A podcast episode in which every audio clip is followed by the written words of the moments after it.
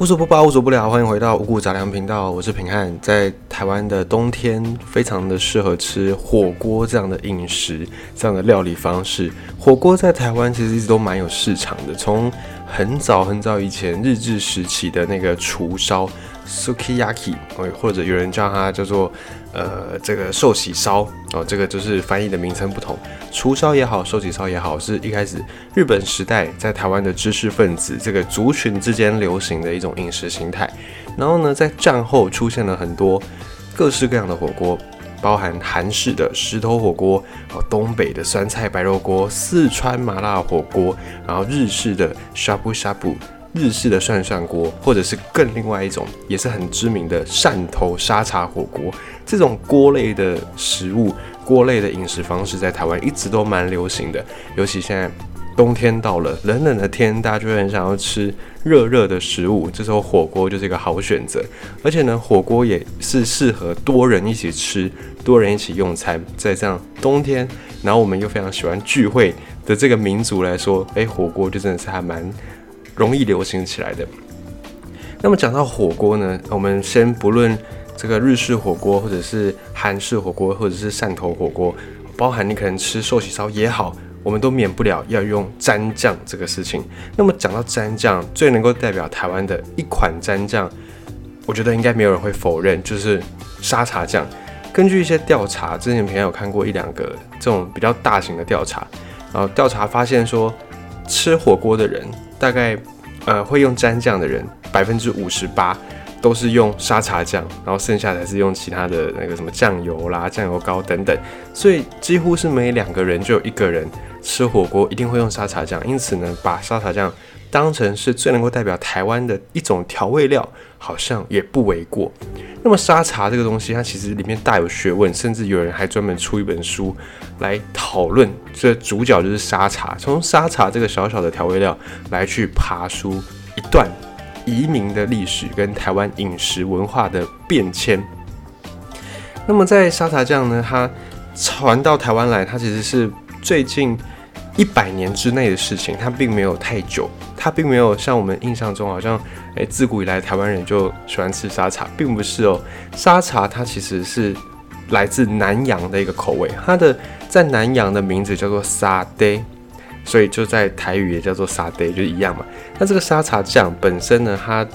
的一些成分有花生、南姜、蒜、辣椒，然后小茴香，很多很多香料。就大概就是这几样，但是实际上面还有各家的不同的口味，会调配出不同的一个味道。但是呢，以上这几个是比较主要的。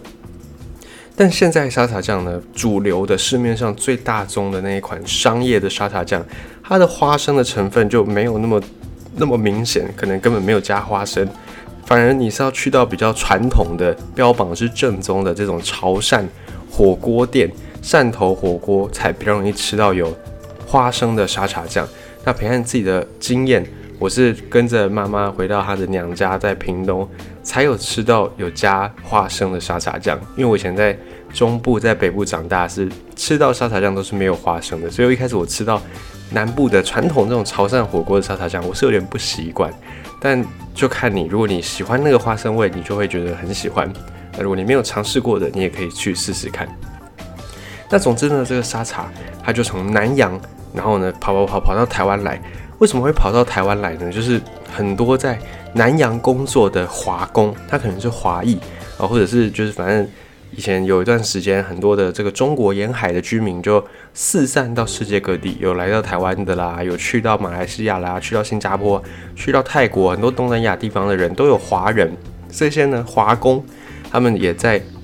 南洋学到了这个味道，学到这个料理。然后呢，就传回到他们的原乡，就是广东啦，或者是潮州、汕头这一带。传到这个潮汕地区之后呢，就已经先经过了一个在地化，他们就把它变成从沙爹变成沙茶，然后沙茶在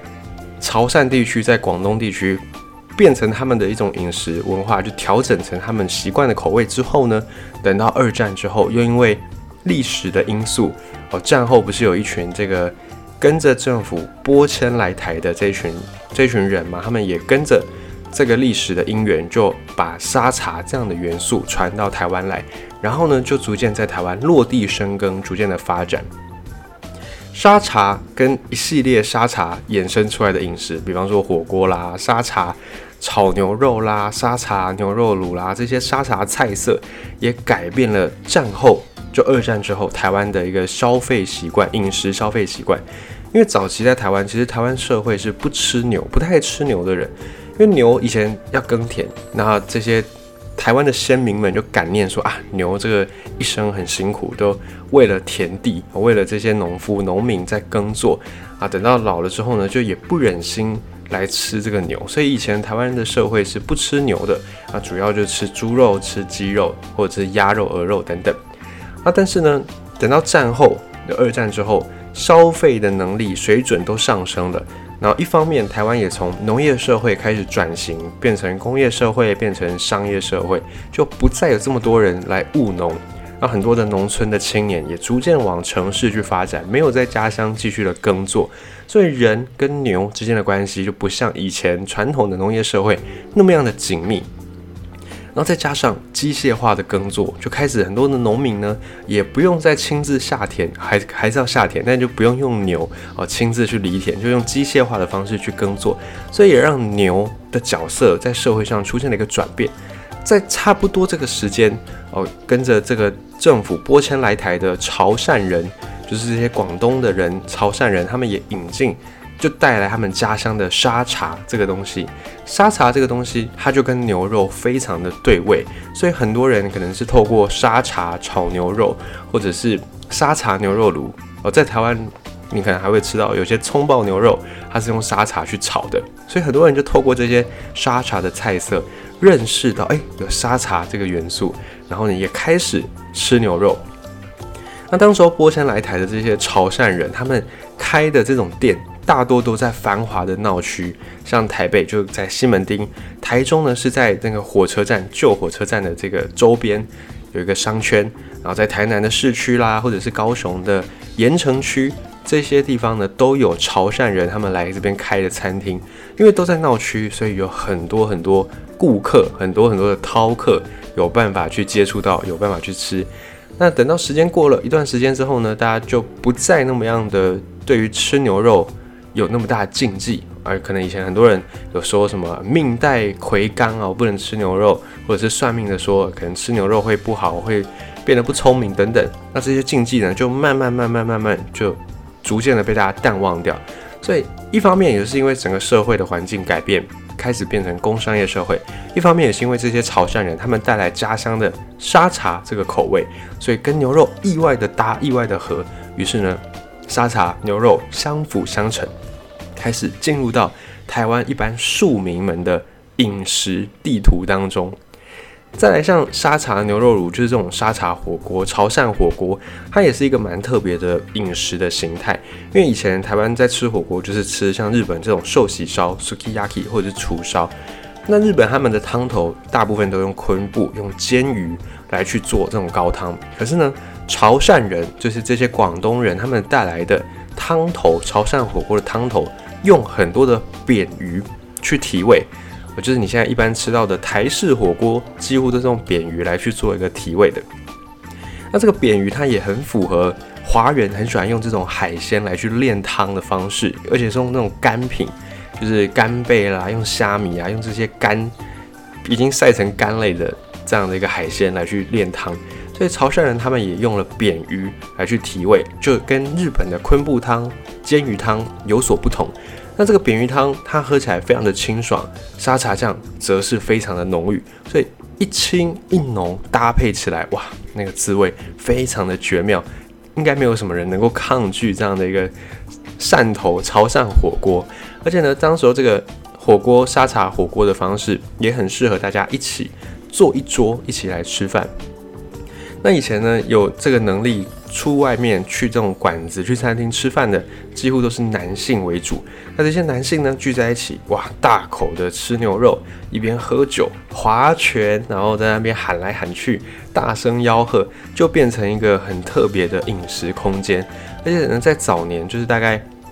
台湾开始转型成这种工业社会、商业社会的时候。很多的这些工商业繁华的地方，有很多的商人啦、银行的行员啦、报关的这些业者啦、船员啦、港务人员，在高雄是非常非常多的。那这一些人呢，他们刚好潮汕火锅的这种店，就给了这些人一种新的饮食空间。因为饮食在，尤其在华人来说，我们饮食通常不单只是饮食，我们在吃一顿饭的过程当中呢，有时候还会去从这个饭局来去辨认一个人，就从一些小动作来看这个人的个性怎么样。所以有的人是用饭局来去辨人，来去示人；那有的人是用饭局来互相的交换一些资讯，培养人脉。所以在尤其华人社会，我们很少吃饭就单纯吃饭，通常都会有一个。隐藏的目的就是不一定会明讲的目的。那于是沙茶这种火锅店就非常适合这些华人，他们在吃饭的时候，一边能够吃饭，一边能够吃饱，一边呢也可以达成其他目的。比方说，很多的男生聚在一起，我可能就喝酒聊天，非常开心。那或者是哎，可能在这个地方在火锅店，因为很多人，所以你很容易就可以建立起新的人脉，交换一些资讯，交换一些讯息。所以也很适合一般的工商业联谊啊，当然不只是工商业联谊，家庭的聚餐也很 OK，因为我们非常喜欢围在一起吃东西，像过年要围炉嘛啊，大家就是不同的成员聚在一起，然后中秋节团圆，我们也是非常讲究要大家一起在一个桌子上吃饭的民族，所以这种火锅店，潮汕火锅店也非常适合一家大小齐聚一堂来吃美食。那还有一个是比较特色的，就大家会觉得，哎，这个火锅很新鲜。现在呢，你吃火锅已经是一个很稀松平常的事情，想吃就吃，不用什么特定的节日。但以前你要吃上火锅，你要吃上这么多的肉，哎，其实还是有一些难度的哦。不是说日常想吃就吃，或者是你可能也揪不到这么多人，你两三个人去吃好像也不划算。所以呢，这种火锅对当时的社会来说，诶，蛮新鲜的。因为以前台湾在吃饭，我们传统的这种吃饭的模式是饭配菜。可是呢，像这种牛肉炉火锅是以涮肉为主，然后再搭配火锅料、跟海鲜、跟青菜。这种方式跟一般吃饭的方式不一样，所以大家会觉得很新鲜。你可能会觉得还好，但是呢，请千万不要用现在的。你的这个处境来去想，以前我在三四十年前那个时候，大家吃饭呢都还是习惯围在一桌，然后呢有饭有菜这样子，所以当时候火锅这个事情呢，对大家来说诶蛮新鲜的，所以这个吃法新鲜的吃法也让沙茶哦跟牛肉又更加强了在一般老百姓庶民心中的这个印象。然后呢，从台湾的饮食发展来看，其实火锅我们刚才一开始开宗明义有讲到。火锅这个吃饭的方式一直都很受欢迎。日本的寿喜烧，好，在韩国石头火锅、东北酸菜白肉锅、四川的麻辣火锅、日式涮涮锅，或者是汕头沙茶火锅，这些呢都不是台湾自己本地的饮食的方式，可是呢传到台湾来都非常的受到喜欢，非常的受到喜爱。也就是因为火锅吃火锅这个事情，它提供了一种好玩的元素，一种有趣的感觉。不只是你食材很多样化、很多元化，而且你可以动手来煮，你有参与的这种感觉，然后再加上它是非常适合很多人一起交谊啦、联谊啦，或者是交换一些讯息。所以吃火锅这个事情在台湾历久不衰，而且越来越兴盛。到现在呢，你可能看到很多新的餐厅，十间可能五间都是火锅店。那再来就是潮汕火锅这个。这种饮食方式之所以能够在台湾盛行起来，有一部分也是因为他们的这种同商会。比方说那时候来台湾的这些潮汕人，他们大多会在店的名称上面，我就标榜说是广东汕头火锅，然后特别会把这个地区标出来。那或者是他们会用在潮汕地区、广东地区这边的一个呃不成文的规定，就是会用“香”这个字来命名。你可以注意去看哦，像是在高雄啦，在台南啦，或者在台北一些这种汕头火锅的老店，通常都会有一个“香”字在他们的店名当中。那为了避免广告嫌疑，我们这边就不列举有哪些店。如果你有看过的朋友，你可能可以稍微再回忆一下。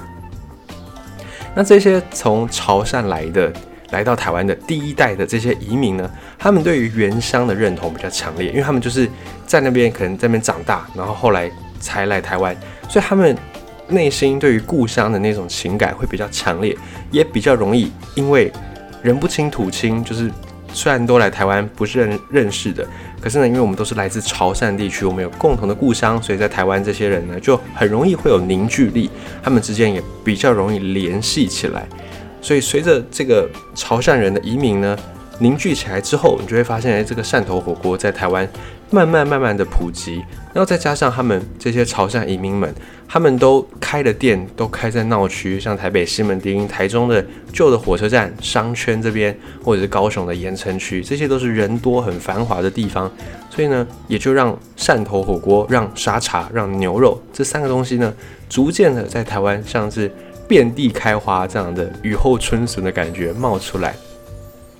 不过到了第二代之后，就是可能潮汕移民，他们第一代是从潮汕来的，那第二代可能就在台湾土生土长。虽然他们故乡也一样是潮汕，但是到了第二代之后，这些火锅店的接班人，他们就会想办法来去做一个转变，要把他们的潮汕火锅这样的口味跟台湾更做结合一些，更符合台湾的在地的饮食文化。比方说会用台湾的食材，或者是去调整这种汤的汤头，符合台湾人的口味。所以现在你能够吃到的台式火锅，几乎都是源自于潮汕火锅。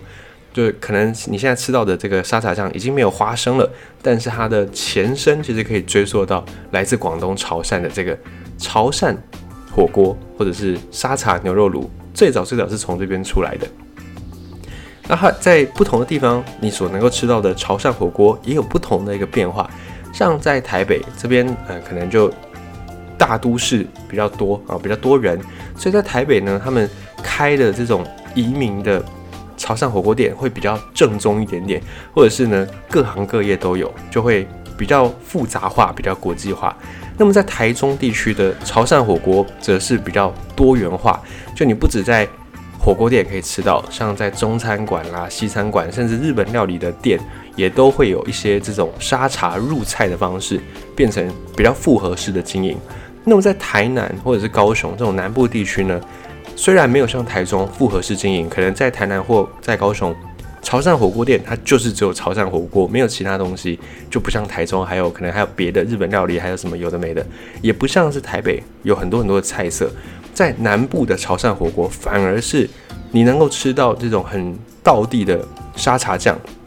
你能够吃到有花生的这种沙茶酱，然后再来就是他们也有的店就是单纯的是卖这种沙茶牛肉或者是沙茶牛肉炉，也有的是这样子。在南部，你比较比较能够吃到纯粹的那个潮汕料理、潮汕火锅或者是沙茶系列的菜色，所以在各地现在。你能够吃到的虽然都叫潮汕火锅，可是还是各有不同。而且还有一个蛮有趣的，我们在讲外省菜，我们通常会想到川菜哦、江浙菜，或者是粤菜，广东、广西这边的粤菜，或者是北方菜。可是我们很少会想到潮州菜，我们不会把潮州菜感觉它是外省菜，可能是因为潮汕地区它跟哦闽南就是很多台湾人的一个原乡。它跟闽南可能是蛮接近的，所以我们在心里的那个感觉上，或者是在口味、菜色的那种菜系分别上，我们不会觉得潮州菜是外省菜，我们会把它归类在闽南菜，呃，就是台菜的一环。所以我们现在会觉得说沙茶是一个很台的一个料理，很台的一个味道。你要这么说也也是，也不是很台，是它现在当然是台湾很重要的一个调味料。它当然很能代表台湾的一个味道，可是呢，它不是台湾原生出来的，它是从潮汕这边经由潮汕移民他们带过来的。那在潮汕移民也不是潮汕这边发展出沙茶，而是他们的前身是来自南洋的这些华工。所以沙茶这东西，你真的要追溯起来，它其实是来自南洋的口味啊，辗转到了潮汕，再辗转到台湾来。所以你要说沙茶是能够代表台湾的。是，但它的前身呢，其实是来自更古老的南洋。像类似沙茶的这样的一个身世，还有拉面。拉面这个已经是非常非常日式的料理，非常能够代表日本。我们几乎讲到日本就想到拉面，拉面就等于日本，应该已经都是这样的印象，而且不分国家，你去到美国，去到外国，尤其是西方国家，你只要讲到日本，他们一定就会联想到拉面。那这个拉面它是怎么样呢？它最早是一群去日本旅日的中国移民，他们卖家乡的南京面。最早最早拉面不叫拉面，它叫做南京面，就是给劳工阶级能够吃粗饱的一种饮食形态。后来呢，经过战后二战之后，美国大量的这个资源、大量的物资，美元时代，然后又发展出了这种速食面、泡面的问世，然后日本也经历过。都市化的发展，后来这个南京面就逐渐逐渐的演变，然后也在过程当中在地化，就是去了去掉这种中国风，去掉中国的那种料理的一些元素，所以最后南京面变成了拉面。那沙茶也是有点类似这样子，从沙爹变成沙茶，在台湾也是经过了这样的一个转变。所以从沙茶这个小小小小的一个调味料，每个人家里几乎都有一罐。可能一小罐或一大罐常备的调味料，竟然我们可以发现，在历史上沙茶原来有这么样的一个故事，这么样一个辗转的历史。然后呢，最后落脚到台湾，也发展出了有台湾特色的一个口味，变成台菜里面非常重要的一个灵魂、一个元素。